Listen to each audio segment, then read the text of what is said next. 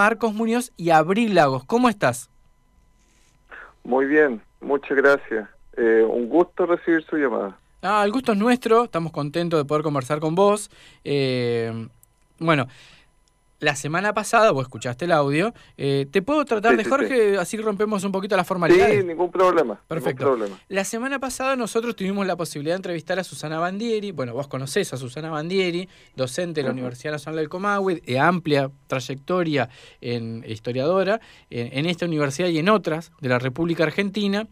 Eh, y el motivo de la entrevista la semana pasada fue... Eh, de alguna manera festejar, nos pusimos contentos, porque ustedes en la Universidad de Los Lagos reeditaron el libro que se había editado por primera vez hace 20 años, Cruzando la Cordillera, la frontera argentino-chilena como espacio social.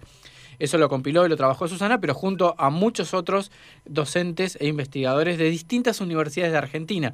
Dijo eh, Susana que eran desde Ushuaia hasta Jujuy. O sea, toda la cordillera de los Andes recibió el aporte de distintos docentes, ¿no es cierto? Eh, obviamente que nos pone contentos. Yo leí el leí algunos capítulos, pero me concentré más que nada en tu prólogo, porque la tercera edición lleva tu prólogo.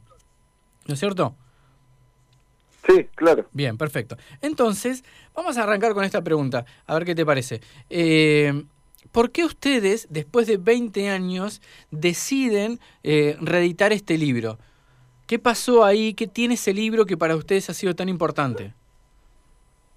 Bueno, dos cosas. Ah, probablemente la primera es la más prosaica. Eh, se firmó un acuerdo hace poco más de dos años. Sí entre la Universidad del Comahue y la Universidad de los Lagos para volver a reeditar entre nosotros libros que habían sido publicados por las mismas universidades, pero que, ya sea por la distancia del tiempo o por la edición en países distintos, habían estado solamente a conocimiento entre nosotros, vía intercambio, vía de repente alguna fotocopia, un regalo, un libro, claro. pero que habitualmente se conocían de oídas era muy raro, por ejemplo, el libro de Susana, que uno tuviera la posibilidad de, de tenerlo físicamente.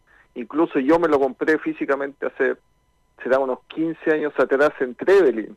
En Trevelin, Entonces, tan difícil era eso, claro. Claro. Tan difícil era eso o encontrarlo en Chile. Y un poco eh, quisimos iniciar ese acuerdo con, eh, con la publicación de este libro. Y ahí viene el, segundo motivo.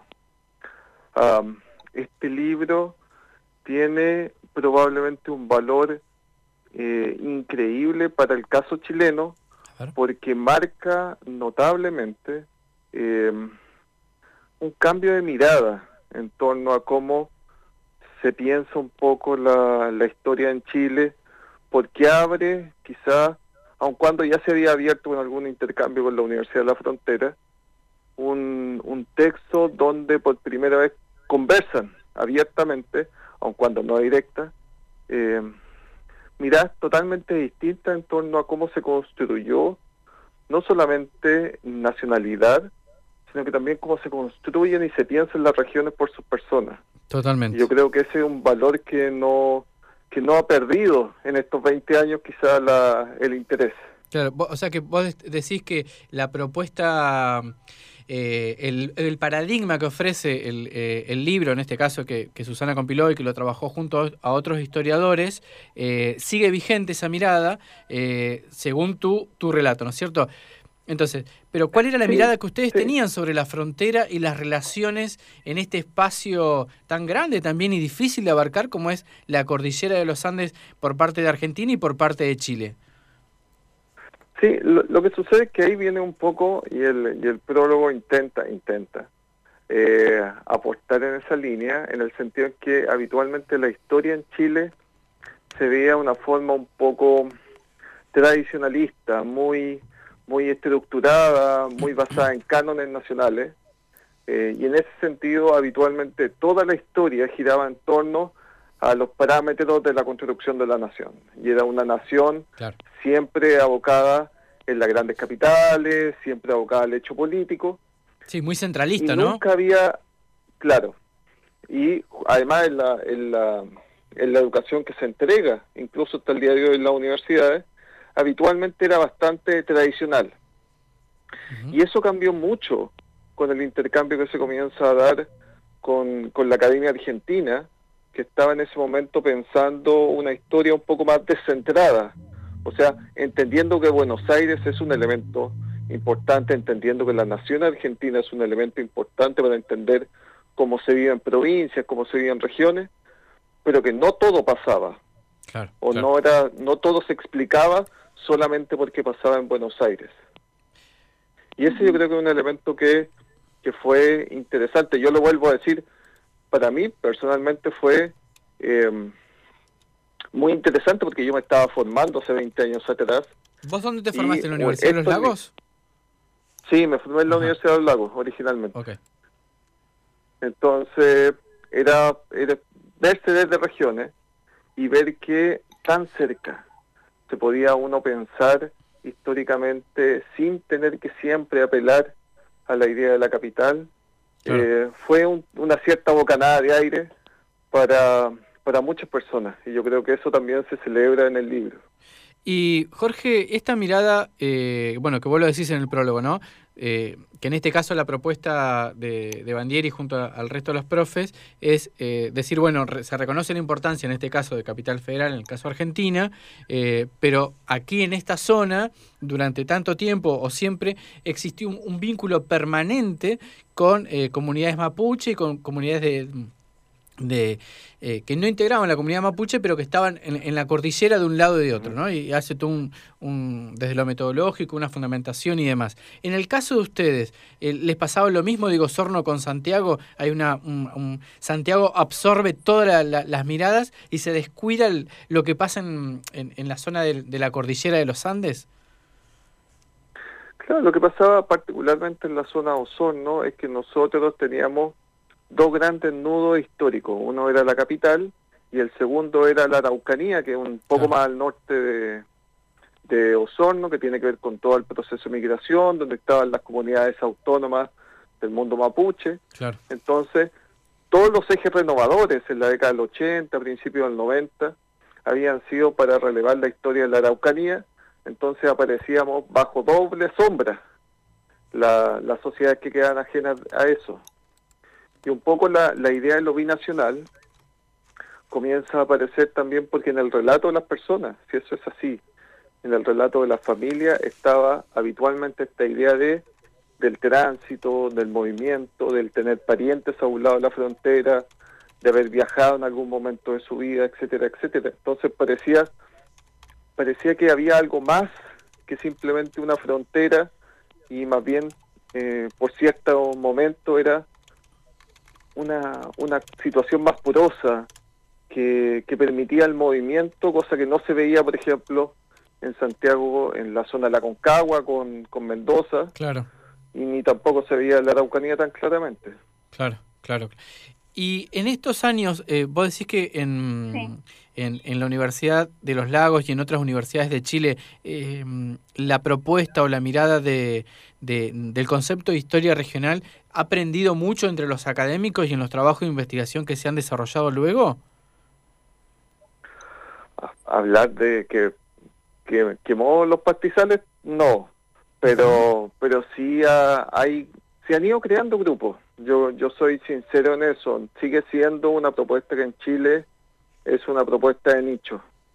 Eh, porque habitualmente cuando uno participa en tipo de encuentro, eh, a uno lo le, le, hablan como si uno estuviera hablando de una cosa muy localista, muy muy propia de, de pensarse de manera cerrada. Claro. Pero más bien yo creo que lo que eh, se ha ido imponiendo en los últimos años es que la consolidación de estos grupos, particularmente con el apoyo de la Universidad Argentina, y no solamente la Universidad del Comahue, sino que la Nacional de Cuyo. San Juan Bosco. ¿Aló? No, preguntaba si también la de Cuyo, porque la de San Juan Bosco sabíamos porque lo citó ah, Bandieri. Sí. no, con la de Cuyo también. Bueno, habitualmente todas las universidades de frontera, incluyendo la de Río Negro, claro. Eh, son universidades que tienden a intentar generar puentes, a generar construcción y aún más en la humanidad donde habitualmente teníamos poco diálogo y poca llegada también en, los fondos nacionales. Totalmente, totalmente. Jorge, y en este sentido es, son que para consultarte sobre la importancia ¿no? de estos lazos que hay interuniversitarios, porque también terminan conformando una riqueza eh, absoluta preciosa. Y también, esto es una duda que me quedó eh, muy específica de cruzando la cordillera, Em, Susana mencionó la geografía crítica eh, dentro de todo su, relato y quería preguntarte, ¿no? ¿Cómo es que esto, o sea, cómo funciona, ¿no? Vamos de, la, base. ¿Qué es la geografía crítica y en este sentido cómo la podemos enlazar en temas de realidad, que es lo que estamos tratando ahora?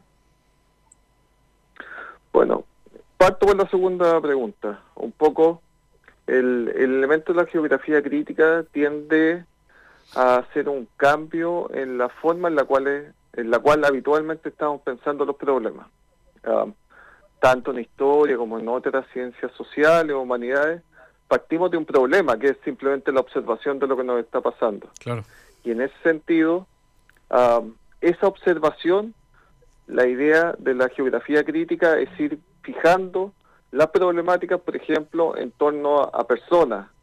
Y ahí, como surgen personas, también surgen circuitos económicos, circuitos culturales, hay consumos sociales, hay consumos culturales, hay consumos económicos, etcétera, ir siguiendo a las personas en su tránsito. Claro. Y de, y hace muchos años, tanto a Sempat, a Sauturian como otros, van a comenzar a hablar de que hay que comenzar a seguir esos circuitos y finalmente los circuitos nos van a ir generando una cartografía de los espacios, más que las divisiones eh, ya sea administrativa en el tiempo colonial o después republicano. Y un poco esos circuitos, esas regiones que van surgiendo, tienen un alto nivel de eh, apropiación por las personas que viven ahí.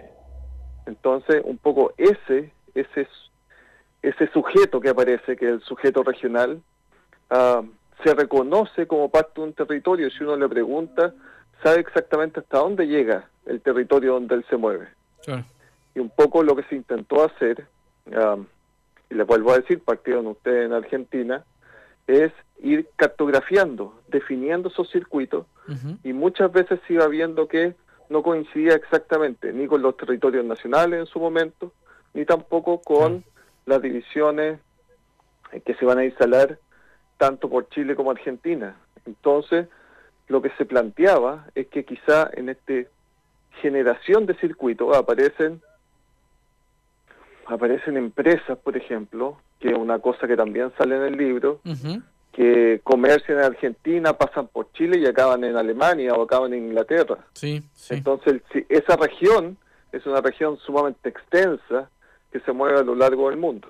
Claro, lo que pasa, entiendo muy bien la pregunta de Abril y la comparto porque eh, viste que antes al menos la enseñanza de la geografía que se impartía era una enseñanza muy estructurada que estaba muy anclada a los límites político-administrativos. Y la mirada que ofrece que ofreciste vos a través de esta explicación o Bandieri nos muestra otro mapa, que es un mapa que tiene otra ruta, hasta otra forma, eh, donde antes había una frontera, ahora hay circulación, hay puentes. Y eso está buenísimo, esa nueva mirada, ese aporte a la comprensión de los fenómenos sociales, como pueden ser las migraciones, y económicos, ¿no es cierto? Bien. Claro, lo que pasa es que también eso, eso se refleja de una forma distinta, porque no es que nosotros veamos hoy de una manera diferente. Si uno se va a los mapas antiguos, por ejemplo, del tiempo colonial, Ah, son mapas que habitualmente en esta zona, que es la, nuestra zona, la Norte Patagonia, son apisonados, son este-oeste, no son norte-sur. Entonces reflejan una forma de pensar también eh, el territorio, el cono sur, de una manera totalmente distinta como después las vamos a pensar a escala nacional. Totalmente.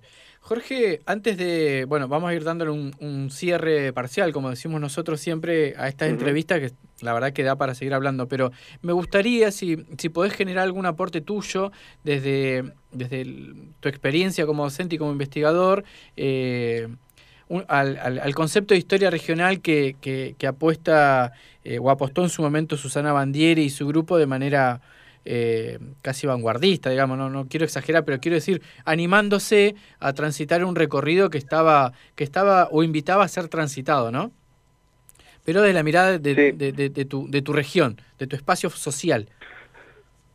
Sí, yo creo que nosotros hemos, en, en cierto sentido, eh, complejizado el, el marco, la definición, porque hoy en día hemos tenido la suerte, y yo digo la suerte porque eso es, la realidad, de ir generando lentamente, por ejemplo, carreras de grado, hoy en día de posgrado, grado y ya, ya propuestas para hacer un doctorado, que giren en torno a pensar la historia regional no solamente como una caracterización de un espacio, sino que también como una, una teoría posible para pensar un proceso también de, aunque suene complejo, de humanización de la historia. Totalmente. En las historias nacionales habitualmente las caras, los nombres aparecían solamente como una característica, una nota al pie, y no daban cuenta de la de por qué las personas toman decisiones. Un poco la, el sentido de la historia regional y cómo se está pensando hoy en día es no justificar a las personas, sino que colocarse en ese momento histórico en el cual por qué las personas toman las decisiones que toman y por qué lo hacen, ¿Qué, qué son los factores que los condicionan. Y mucho de eso tiene que ver varias veces con relaciones que se instalan no solamente a tono personal, sino que también la, la tradición que viene de, de relatos de familiares, construcciones de la misma familia, elaboraciones que se hacen en un plano eh, regional, local, culturas propias, formas de pensarse a escala colectiva que son totalmente distintas de, en distintas zonas geográficas. Entonces un poco es pensar que la región no es solamente un espacio que contiene, sino que también las personas que están dentro de él le dan un significado propio. Y esos significados también cambian con el tiempo. Eso es lo que te iba a decir. O sea, no, no se vuelven un folclore, sino que se vuelven un elemento que dinámico, que cambia, que se profundiza. Y un poco la historia regional, para bien, yo creo que ha ido girando en torno a, a ciertos aspectos teóricos que rescatan aquello. Totalmente. Claro, se ha propuesto ser, o, ustedes los que están trabajando con el concepto, eh, eh, abordarla desde un lado más flexible, porque si se trabajara el concepto de manera rígida no podría dar explicaciones a las nuevas demandas o a, las nuevas realidades, ¿no? En, en, en los distintos eh, espacios sociales o geográficos. Bueno, Jorge... Claro, lo que pasa es que... Dígame. No, no, no, termina por favor. Sí, no, lo, lo que pasa es que volvemos a la misma idea. Ah, nuestras regiones siguen cambiando. Uh, cada día con las migraciones, ya sean internas como externas, se van sumando nuevos relatos, nuevas tradiciones, nuevas formas de pensarnos. Entonces, no podemos tampoco volver si estamos diciendo que el formalismo es, un elemento negativo a escala nacional. Totalmente. Caer en un nuevo formalismo a escala regional que deje afuera nuevamente a, otros sectores, a otras formas de pensarse. Y las nuevas demandas sociales, claro, a eso iba, totalmente. Bueno, Jorge, muchísimas gracias por el tiempo, por el contacto. Eh, te invitamos a que continuemos vinculados y, y bueno, si querés agregar algo más por último antes de despedirte. Sí, no solamente agradecer a usted, agradecer la disponibilidad que tienen de, difundir este, este tipo de, de expresiones de, de realmente cercanía.